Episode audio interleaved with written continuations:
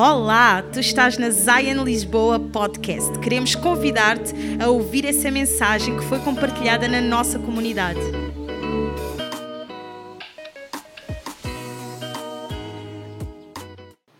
Bom domingo a todos, Zion Global. Que alegria estar com vocês mais uma vez. E eu sei que você foi tão abençoado com esse louvor, com essa adoração e nessa atmosfera da presença de Deus. Eu quero continuar em oração antes de nós entrarmos na nossa quarta mensagem da nossa série Radicales. Então, onde você estiver, se você puder, continua de pé ou se levanta e se posicione perante o Senhor. O Espírito Santo que está aqui nesse estúdio está bem aí com você na tua casa, na tua sala.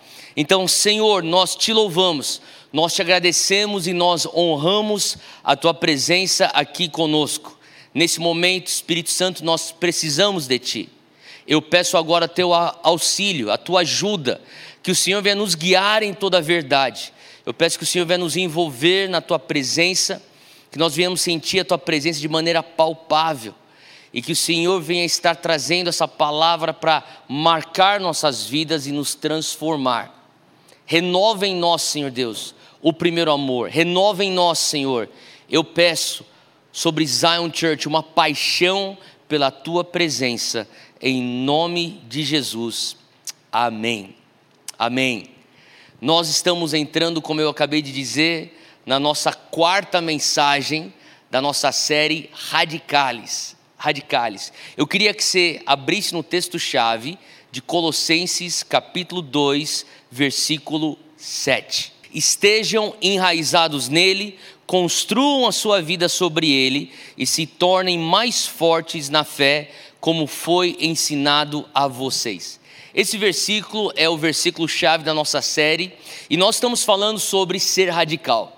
E ser radical nada mais é do que você ser enraizado no original. E o nosso original, o nosso ponto de partida, a nossa fundação é Jesus. E quando nós olhamos para uma vida com Cristo, o que significa você ser então um seguidor de Cristo radical, um discípulo de Cristo radical? Nós já falamos sobre o amor radical, falamos sobre a gratidão radical. Domingo passado nós falamos sobre um compromisso radical. E hoje eu quero falar justamente daquele que segue a Cristo de uma maneira radical o texto de hoje vai ser Mateus capítulo 16, versículo 24.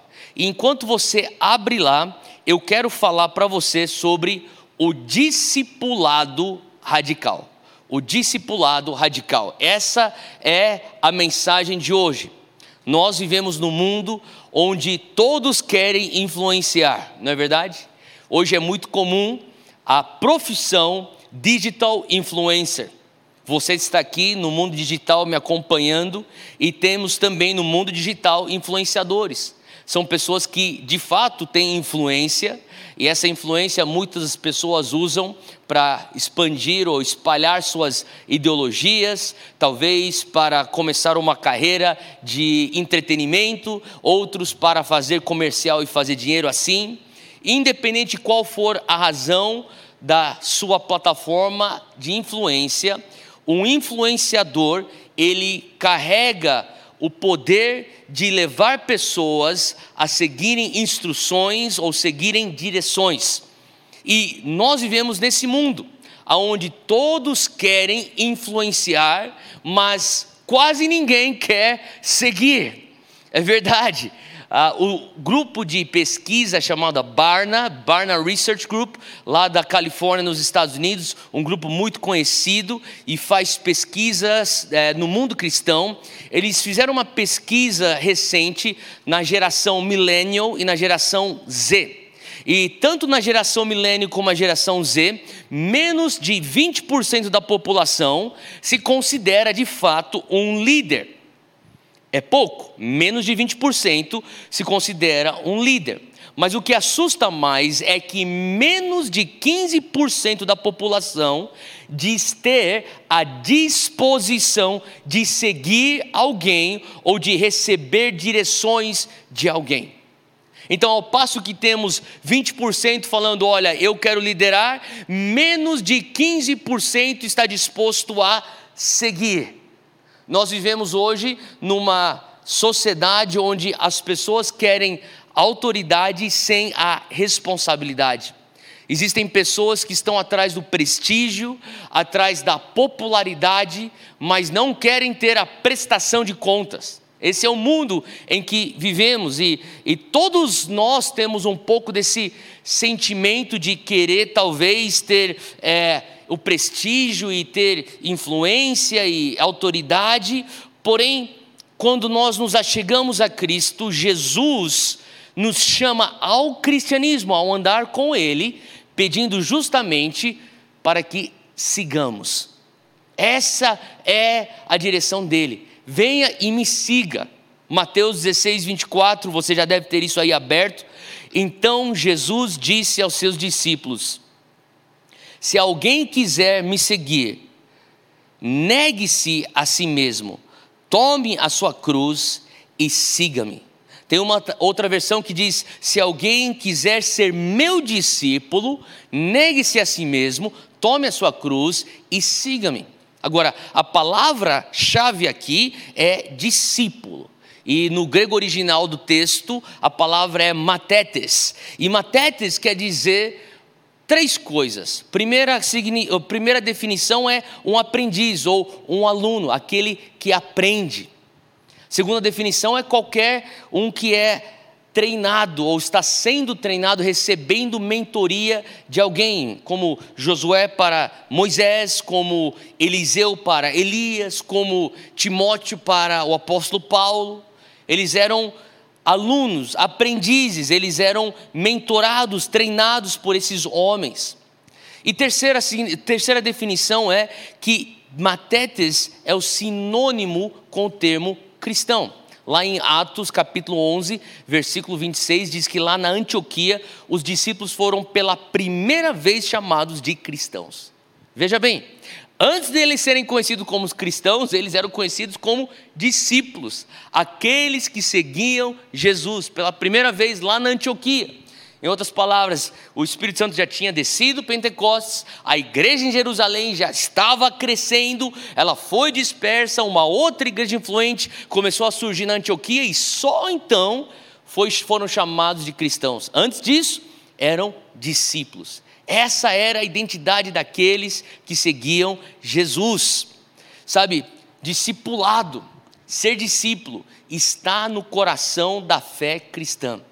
O discipulado marca o início, sabe? É o início da tua decisão de se tornar um imitador de Cristo. Nada mais é do que isso. Quando você é um discípulo de Cristo, você é aquele que conscientemente faz imitação de Cristo. Por isso que lá em 1 Coríntios, capítulo 11, versículo 1, o apóstolo Paulo diz o seguinte: 1 Coríntios 11, versículo 1, ele diz: Sejam meus imitadores, como eu sou imitador de Cristo. Discipulado é um chamado à imitação, a imitação de Cristo.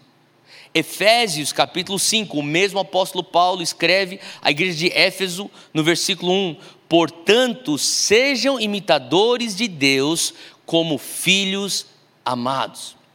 Uma vez eu conversava com um músico e ele, na verdade, é um professor de música que é bem conhecido, um guitarrista, um professor de música guitarrista, e recebe tantos alunos, tem fila de espera para fazerem aula de guitarra com ele. Ele fala assim: ó, não é raro, ele fala assim, é mais comum do que você imagina um aluno chegar e falar para mim: olha, eu estou disposto a pagar essa nota preta que você cobra para eu aprender a tocar guitarra, porque eu quero ser como um daqueles guitar heroes, sabe? Os heróis da guitarra, caras como Eric Clapton, como John Mayer, eu, eu quero tocar que esses caras. E, e eles já vêm com essa ideia fixa nas suas mentes de serem esses guitarristas celebridades, superstars. E ele fala assim, porém ele, ele diz aqui que existe uma diferença muito grande entre aqueles que entram com uma lista de músicas, ó, oh, professor, me ensina a tocar essa música, essa música, essa música, para eu ser que nem um guitar hero, E existe uma diferença desses para aqueles que falam, professor, eu quero que o Senhor me ensine música, eu quero ser músico, eu estou disposto a aprender teoria musical, eu estou disposto a aprender técnicas de guitarra, eu estou disposto a, a, aprender, sabe, música de verdade. Eu estava pensando sobre isso e eu comecei a entender, e ele falava assim para mim, Theo, tem uma linha muito definidora e muito clara que divide entre quem quer ter uma experiência musical e quem quer de fato se tornar um músico. Escuta isso. Uma diferença clara de quem quer ter uma experiência musical, porque assistiu algo na, no YouTube incrível, aquele rockstar tocando, e quem quer de fato ser um músico. Eu comecei a entender que o mesmo acontece com a vida cristã tem uma diferença enorme entre ir à igreja e em ser discípulo. É isso mesmo. Uma diferença enorme entre aqueles que se satisfazem com uma experiência espiritual e daqueles que falam: não, eu tenho que ir para um next level, um outro patamar, e eu quero de fato ter uma vida espiritual. Eu quero ter um andar no espírito.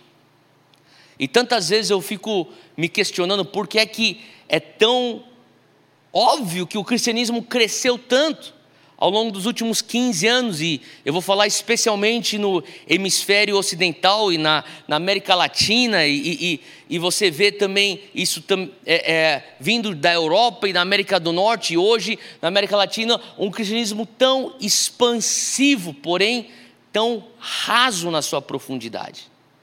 E quando você olha de uma maneira geral no mundo ocidental, um cristianismo que é tão casual, tão leviano, e eu me pergunto por que, que esse cristianismo casual é tão comum nesses dias? E a verdade é que na nossa cultura ocidental, esse cristianismo que é ausente de um discipulado radical, ele às vezes é tão comum porque a nossa sociedade ocidental, ela está dominada hoje por seis valores. Isso aqui é uma pesquisa e um estudo é, que saiu da Universidade de Vancouver. Seis valores hoje que dominam a sociedade ocidental nas gerações millennial e na geração Z. Primeira característica desses seis valores, ou primeiro valor, é uma vida sem dor. Sabe, existe uma busca por felicidade baseada em tecnologia, em medicamentos, em estimulantes, para uma vida fácil e uma vida confortável, uma vida sem dor. Número dois é o materialismo, esse é o segundo valor dessa sociedade ocidental. Nós valorizamos coisas acima de pessoas e nós estamos numa corrida frenética para amontoar coisas.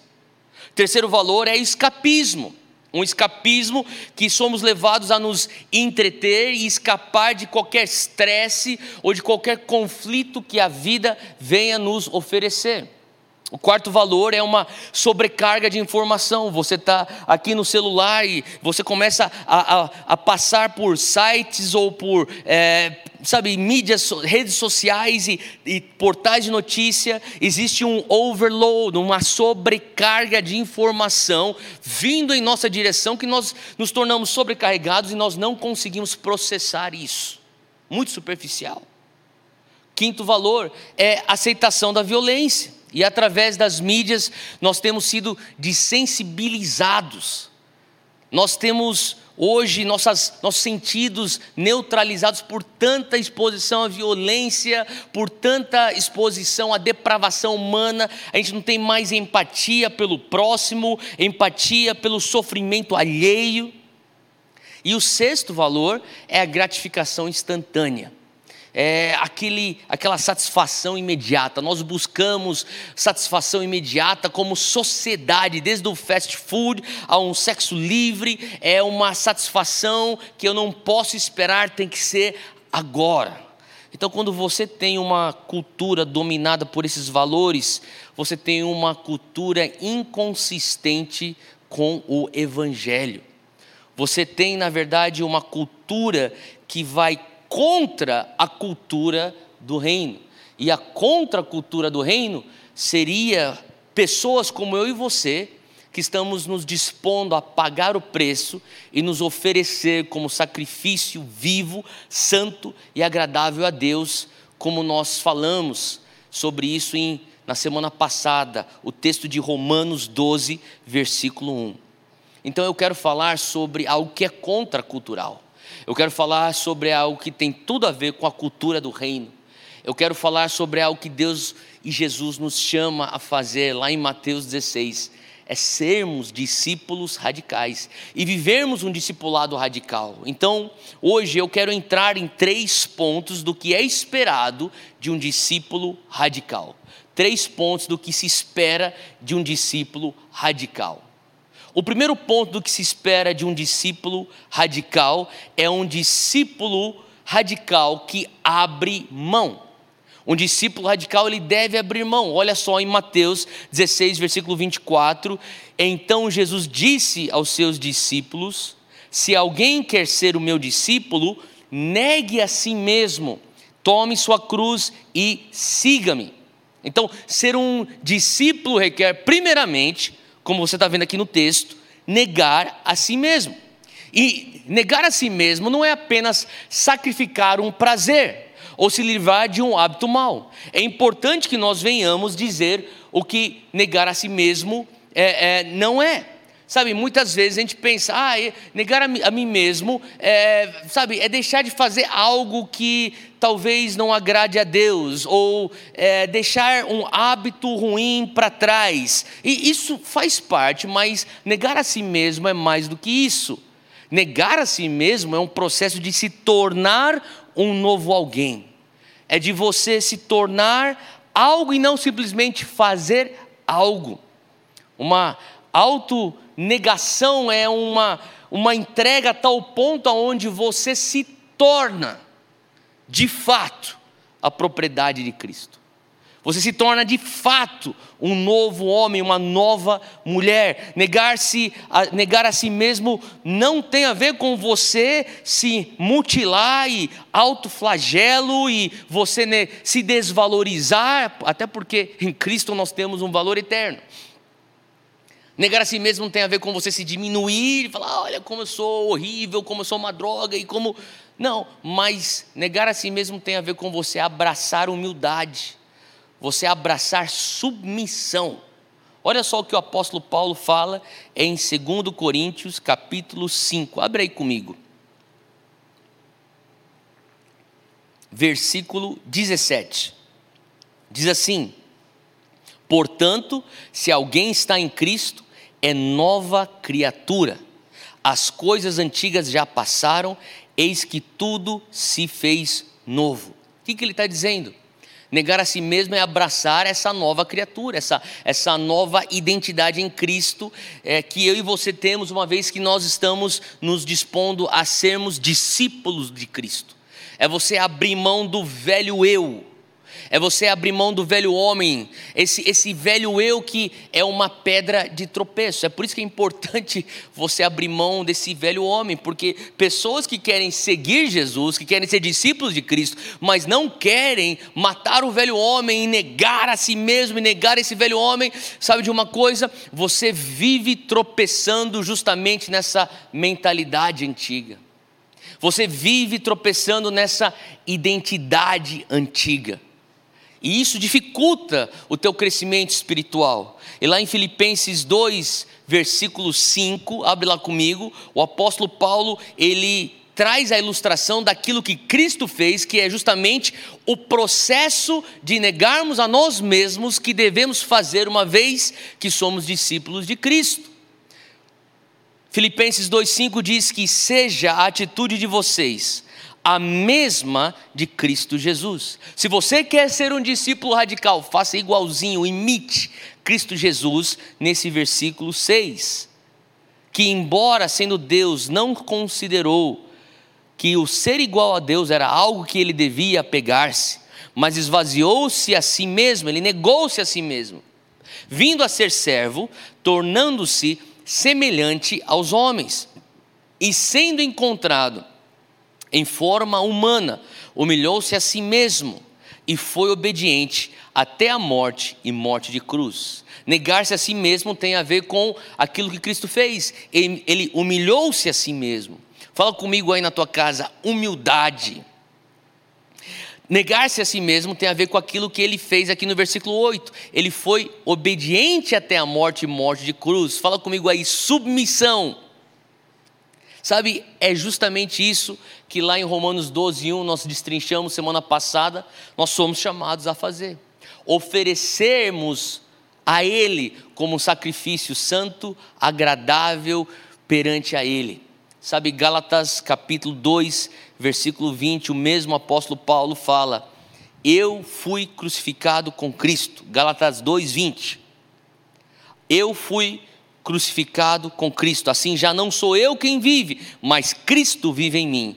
E a vida que agora vivo no corpo, vivo-a pela fé no Filho de Deus, que me amou e se entregou por mim.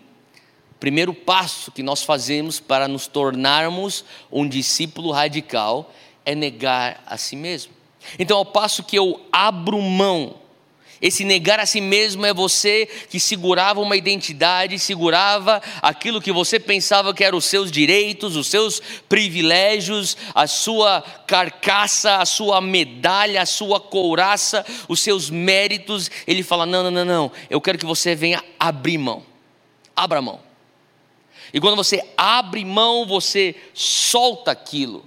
E uma vez que você solta aquilo, voltando ao nosso texto-chave de hoje, Mateus 16, 24, diz que se alguém quer ser meu discípulo, negue a si mesmo e tome a sua cruz.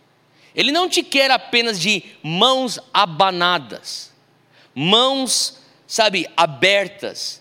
Ele te quer agora agarrando algo, e esse algo é a cruz. Então, número dois, um discípulo radical, além de negar a si mesmo, ele deve tomar a sua cruz. E para entendermos de fato o que é a cruz, quando ele fala em Mateus 16, 24, tome a sua cruz, nós precisamos entender o que a cruz não é. O que a cruz não é, então? A cruz, muitas vezes no nosso dia a dia, nós falamos: ah, essa é a cruz que eu tenho que carregar. Ah, essa aqui é a minha cruz. Esse aqui é o meu espinho na carne. Quando nós falamos de espinho na carne, falamos de algo, e quando nós falamos de cruz, falamos de uma coisa diferente. Porque quando nós falamos sobre cruz, nós não estamos falando sobre aturar dificuldades. Ah, esse meu chefe é a minha cruz que eu tenho que carregar. Ah, essa minha, minha sogra é minha cruz que eu tenho que carregar. Glória a Deus, eu não tenho uma sogra que é uma cruz. Amém? Ah, esse, essa minha situação financeira aqui é uma cruz que eu tenho que suportar ao longo da minha vida. Ou até às vezes, de fato, e eu me compadeço, até algumas pessoas que têm enfermidades e aquilo parece na sua mentalidade é uma cruz, mas de fato ela não é uma cruz. Sabe, a cruz quando Jesus está falando esse versículo para os seus discípulos, olha, se você quer ser meu discípulo e você, você tem que negar a si mesmo e tomar sua cruz, quando ele fala esse termo, tomar sua cruz, ele está falando de morte. A cruz é um lugar de morte.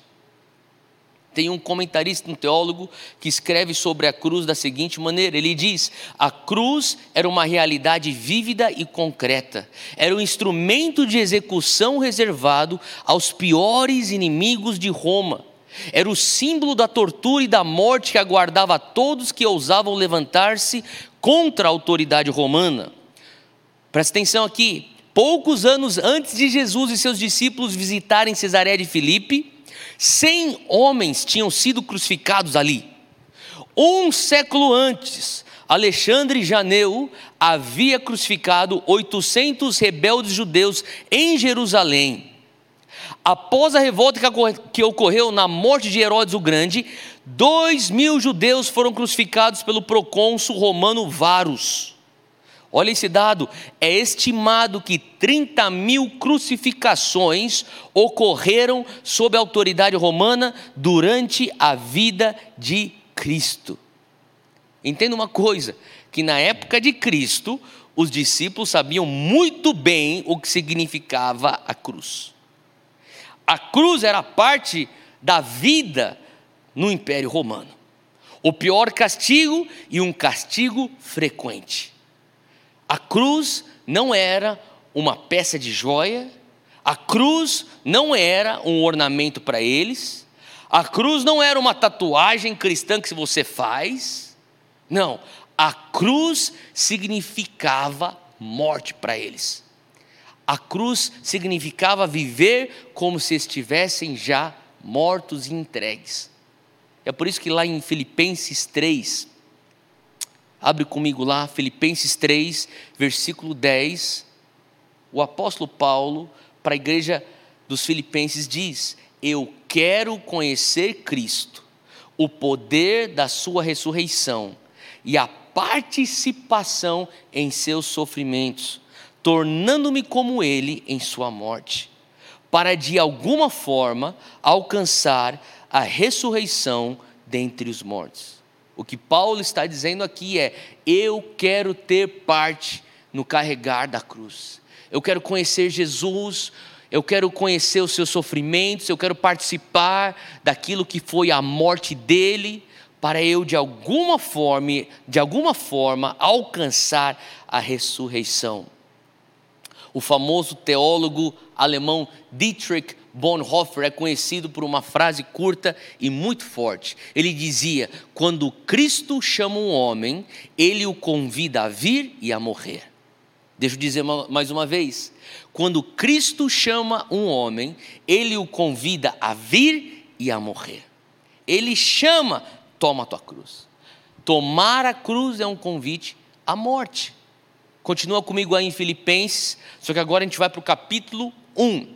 Filipenses capítulo 1, versículo 28, diz assim: Para eles, isso é sinal de destruição, mas para vocês, de salvação, e isso da parte de Deus. Para, para quê? Sabe, a cruz, para aqueles que não entendem o que significa ser um discípulo de Cristo, o que significa você ter uma vida do, de andar no Espírito, o que significa você estar dentro da graça ou na época da graça em Jesus, ele diz: para eles é um sinal de destruição, é um sinal de morte.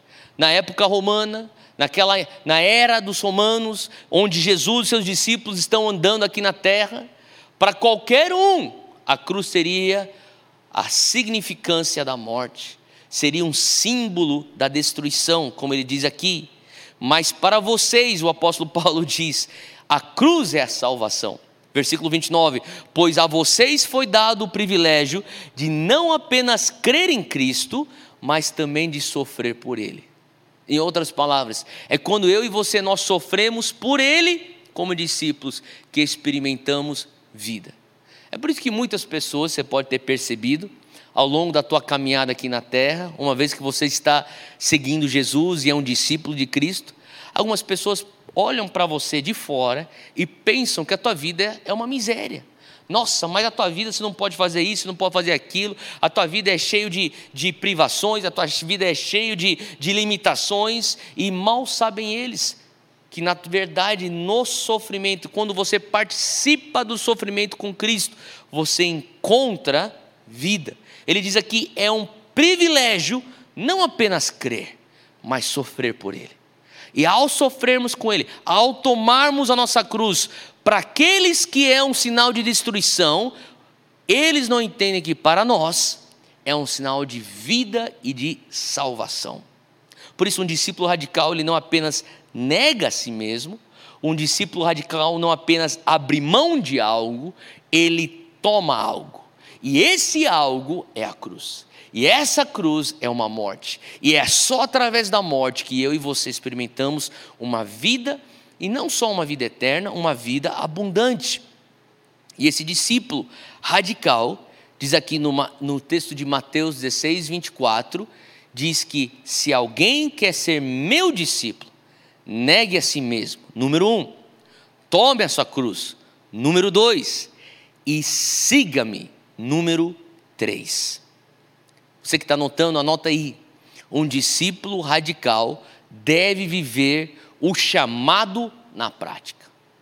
Não é algo na teoria, não é algo que você faz simplesmente internamente e é necessário você fazer isso, mas é importante você viver isso na prática. O que significa você viver isso na prática? O que significa esse siga-me que Jesus nos convoca a viver? Depois que você nega a si mesmo e toma a tua cruz, ele vem com uma convocação: siga-me. E depois de fazermos isso, esse seguir Jesus, o segui-lo, pode muitas vezes envolver uma mudança de duas coisas. Muitas vezes, nem sempre, mas eu diria que muitas vezes. Vai ter uma mudança de localização e muitas vezes você vê uma mudança de vocação. O segui-lo muitas vezes vai envolver uma mudança de localização e uma mudança de vocação. Foi assim com Pedro, com Tiago, com João, foi assim com tantos dos seus doze discípulos, aonde ele fala: olha, larga o que você está fazendo e vem comigo. Ele traz uma convocação de mudança de localização. E daí ele diz: você não vai mais ser um pescador de peixe, você vai ser um pescador de homens. Existe também um câmbio na vocação. Então, muitas vezes, é requerido de nós mudanças. Na verdade, o chamado na prática, como nós estamos falando aqui, o discípulo que tem que vivê-lo, um chamado na prática, você vai ter aí a mudança no teu foco. Isso é, é importante, é primordial, é, é, é, é necessário que haja uma mudança de direção. Não existe discípulo de Cristo que, uma vez que ele disse, eu vou negar a mim mesmo, eu vou tomar minha cruz, eu vou seguir Jesus, ele não tenha que ter tido uma mudança de direção. O Senhor vai requerer de um discípulo radical mudança de foco, mudança de direção, mudança de prioridade. E a outra coisa que o Senhor vai requerer de um discípulo radical é uma resposta imediata. Quando ele chega aos seus discípulos, ele não fala: olha, quando vocês sentirem que é o tempo, vocês vêm e me sigam. Quando vocês sentirem que vocês estão prontos, vocês larguem tudo que vocês estão fazendo e me sigam.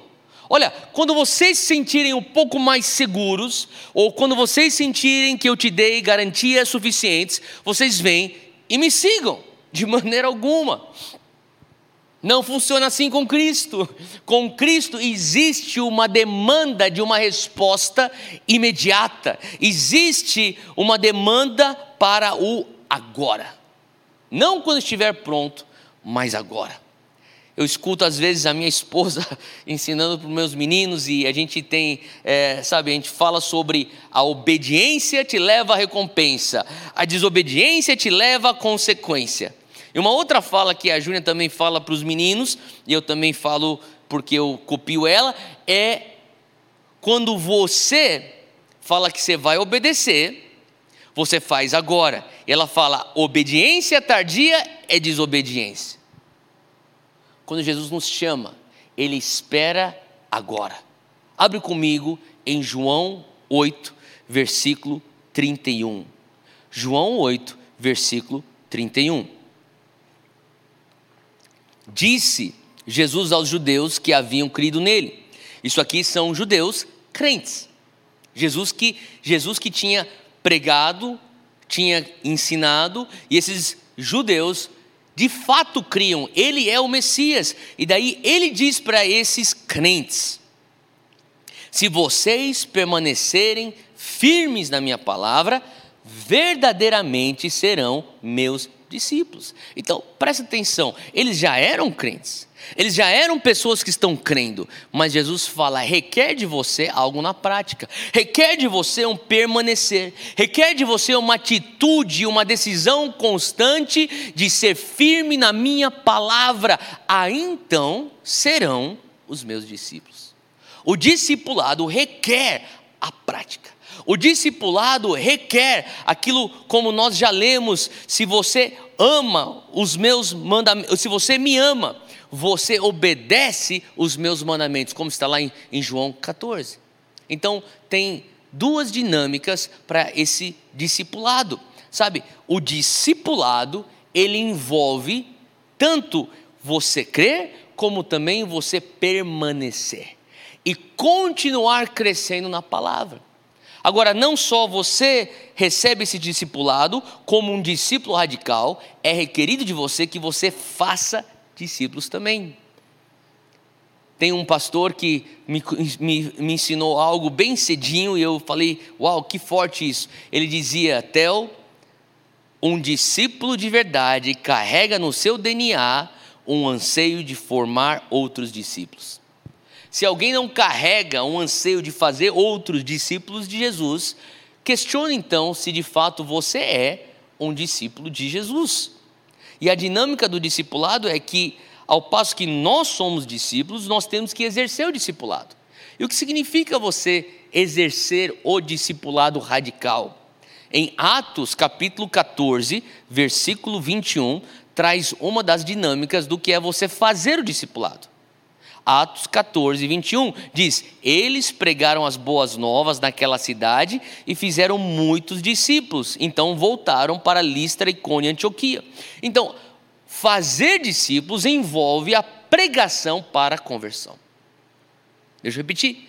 Fazer discípulos envolve a pregação para a conversão, mas não apenas isso. Fazer discípulos também envolve Mateus 28, 19, que é a grande comissão. Vão e façam discípulos de todas as nações, batizando-os em nome do Pai, do Filho e do Espírito Santo e ensinando as nações a obedecer a tudo que eu lhes ordenei existe aqui um ensinamento e doutrinação. Então, fazer discípulos envolve a pregação para a conversão e também o ensinamento e a doutrinação. Isso é você fazer discípulos. Isso é você exercer o discipulado. Então, aonde e quando eu devo fazer o discipulado? Se alguém me pergunta isso, deixa eu te responder. Discipulado é para ser feito em todos os lugares. Discipulado é para ser feito em qualquer momento. Discipulado deve ser de fato o teu estilo de vida. E se você é um discípulo, o teu estilo de vida é fazer discipulado ou praticar o discipulado. Em outras palavras, pregar, converter e fazer um discípulo. Como que isso é feito? através de um estilo de vida. E você vê isso ao longo das epístolas de Paulo, você vê isso também nas epístolas de Pedro, ao longo do Novo Testamento, maneiras práticas, orgânicas, como nós devemos fazer e praticar o discipulado. Então, Zion Church, não pense, ah, o discipulado é algo para ser vivido só dentro dos links. Discipulado é algo para vou experimentar quando eu sento para escutar a mensagem no domingo. Não, discipulado, se você é um discípulo radical, deve ser o teu estilo de vida. Discipulado pode vir de diversas maneiras. Discipulado deve ser feito em qualquer momento e em todo lugar. Discipulado, você vê aqui em alguns exemplos. Se prepara que eu vou te dar uma lista aqui de versículo. Tito, capítulo 2, versículo 4. Assim poderão orientar as mulheres mais jovens a amarem seus maridos e seus filhos. Discipulado é uma mulher mais velha ensinando e dando conselhos a uma mulher mais jovem dentro da igreja. Segundo Timóteo 2:2, e as palavras que me ouviu dizer na presença de muitas testemunhas, confias a homens fiéis que sejam também capazes de ensinar outros. Em 2 Timóteo 2,2, você tem Paulo discipulando Timóteo, e ele dizendo: Timóteo, você discipula então aos homens fiéis, e homens fiéis vocês vão fazer o discipulado com os outros. Só nesse versículo você vê quatro camadas de discipulado acontecendo. Efésios 6, versículo 4. Pais, não irritem seus filhos, antes criem-nos segundo a instrução e o conselho do Senhor. Você que é pai, você que é mãe, o discipulado acontece na criação dos filhos, acontece dentro da tua casa. Hebreus capítulo 3, versículo 13: Encorajem-se uns aos outros todos os dias, durante o tempo que se chama hoje, de modo que nenhum de vocês seja endurecido pelo engano do pecado o discipulado acontece de irmão para irmão, de irmã para irmã, no convívio, na comunidade, na comunhão dos santos, na igreja, através do encorajamento, através do alerta, para que você não seja endurecido pelo engano do pecado. O discipulado acontece em 1 Pedro 4,10, quando diz: Cada um exerça o dom que recebeu para servir os outros. Ele te dotou com um dom para você servir aos outros. E quando você serve pessoas, você também está facilitando para que ela se torne um seguidor melhor de Cristo. Isso também é uma faceta do discipulado. Atos 18, versículo 24. Eu termino com essa. Quando Priscila e Áquila o ouviram, Apolo convidaram-no para ir à sua casa, eles explicaram com mais exatidão o caminho de Deus, e tudo indica que isso aqui foi é, algo espontâneo no, no, no momento. Eles escutam Apolo pregar e falam: Apolo, vem jantar em casa, a gente quer destrinchar aqui as escrituras. E eles começam a explicar, a ensinar melhor a Apolo os caminhos de Deus, o caminho de Jesus, o Evangelho. O discipulado é quando você ensina a palavra e você destrincha a palavra com um irmão na fé, uma irmã na fé, na mesa de jantar, no dia a dia, no convívio. Percebe? Discipulado é para ser feito todo momento, em qualquer lugar. Discipulado é um estilo de vida. O Senhor nos chama para sermos esses discípulos radicais que vivem o discipulado radical. Um discipulado que requer você abrir mão de algo. Negue a si mesmo. Um discipulado que requer você tomar algo. Esse algo se chama cruz. Uma morte para o nosso próprio eu, para então vivermos através de Cristo. O discipulado requer nós vivermos na prática tudo aquilo que ele nos ensina. Envolve nós seguirmos a ele. E muitas vezes vai ter mudança de localização e vocação, mas tem a ver, acima de tudo, abraçar a encarnação de um estilo de vida.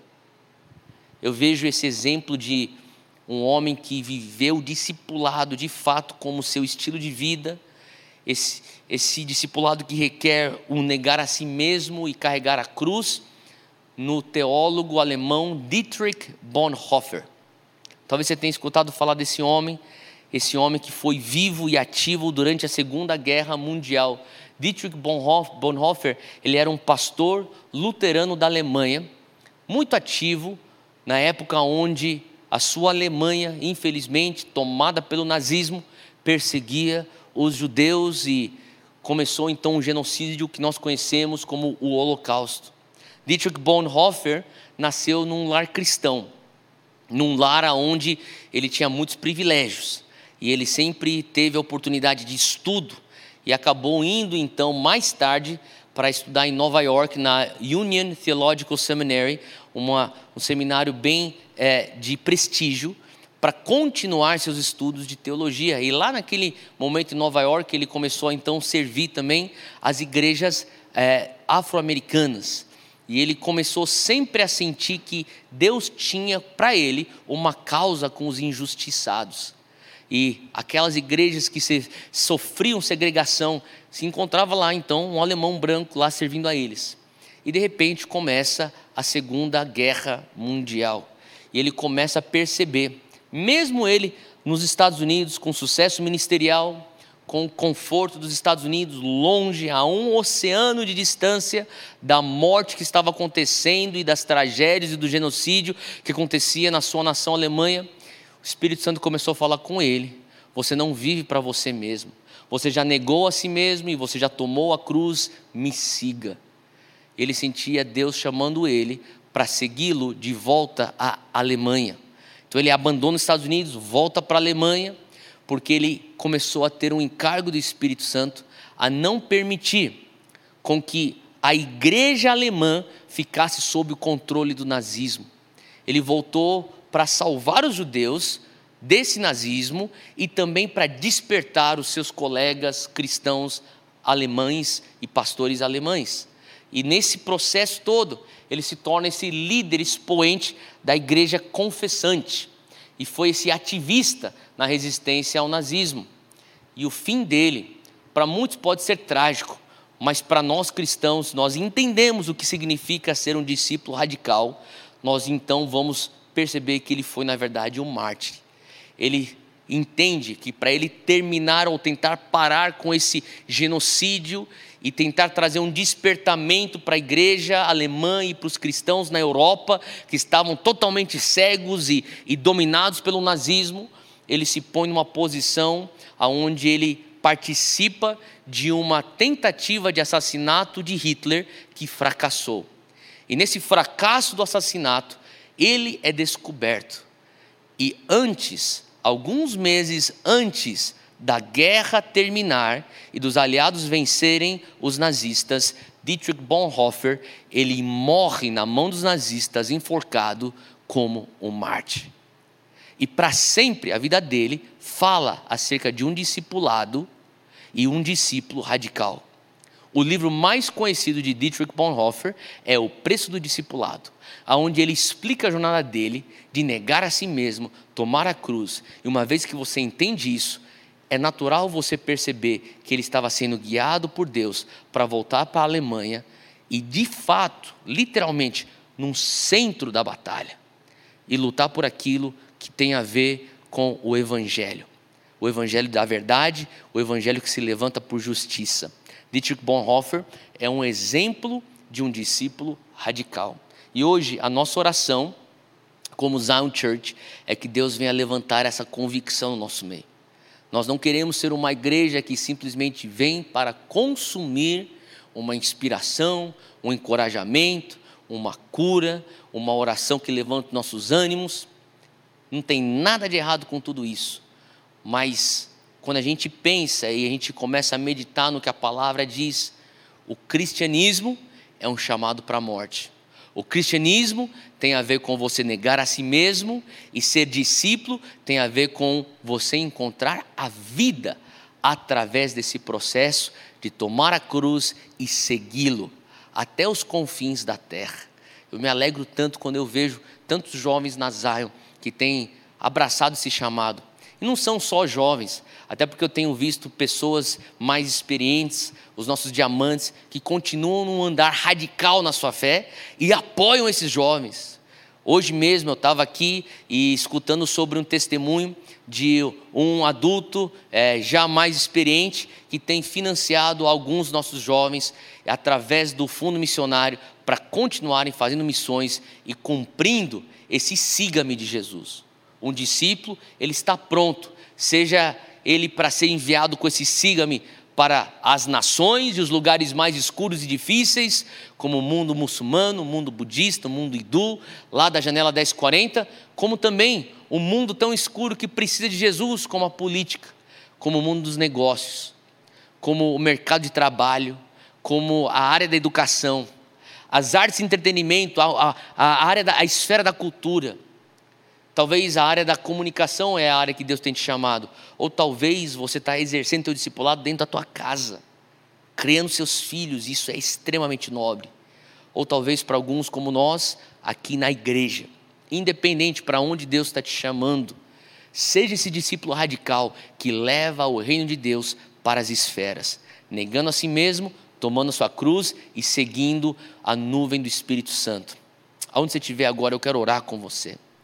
Eu quero clamar e pedir para que o Senhor venha trazer sobre nós uma convicção mais forte acerca de um discipulado radical, que nós viemos ser esses discípulos radicais que o Senhor tanto espera da Zion Church. Senhor, nós te louvamos, porque o Senhor, como está na tua palavra em Filipenses, não usurpou ser como Deus. O Senhor se humilhou, tomou a forma de homem desceu e veio aqui e se sujeitou até morte e morte de cruz. Pai, que nós viemos ter essa mesma atitude de Cristo, entendendo que quando nós abrimos mão de nossas vidas, aí então verdadeiramente nós encontramos vida. Entendendo que quando nós nos despojamos do velho homem, aí então nós vivemos no Espírito. Eu oro e peço, Pai, que nós venhamos entender que não é apenas um sacrifício, mas um privilégio te seguir para os quatro cantos desse mundo. Que venhamos ser não apenas evangélicos, que não venhamos ser cristãos como essa era moderna entende o que é um cristão. Queremos ser uma igreja de discípulos, aqueles que imitam a Cristo. Nos dá graça para isso, em nome de Jesus. Amém. E assim nós encerramos a nossa série Radicales. Quatro mensagens que nós cobrimos: o amor radical, a gratidão radical, o compromisso radical e o discipulado radical. E a nosso desejo, nosso anseio é que nós, como Zion Church, venhamos ser cada vez mais uma igreja radical, cujas raízes estão aprofundadas em Jesus, para sermos então edificados, como nós temos lido em Colossenses 2,7. Deus te abençoe, seja radical, Zion Church.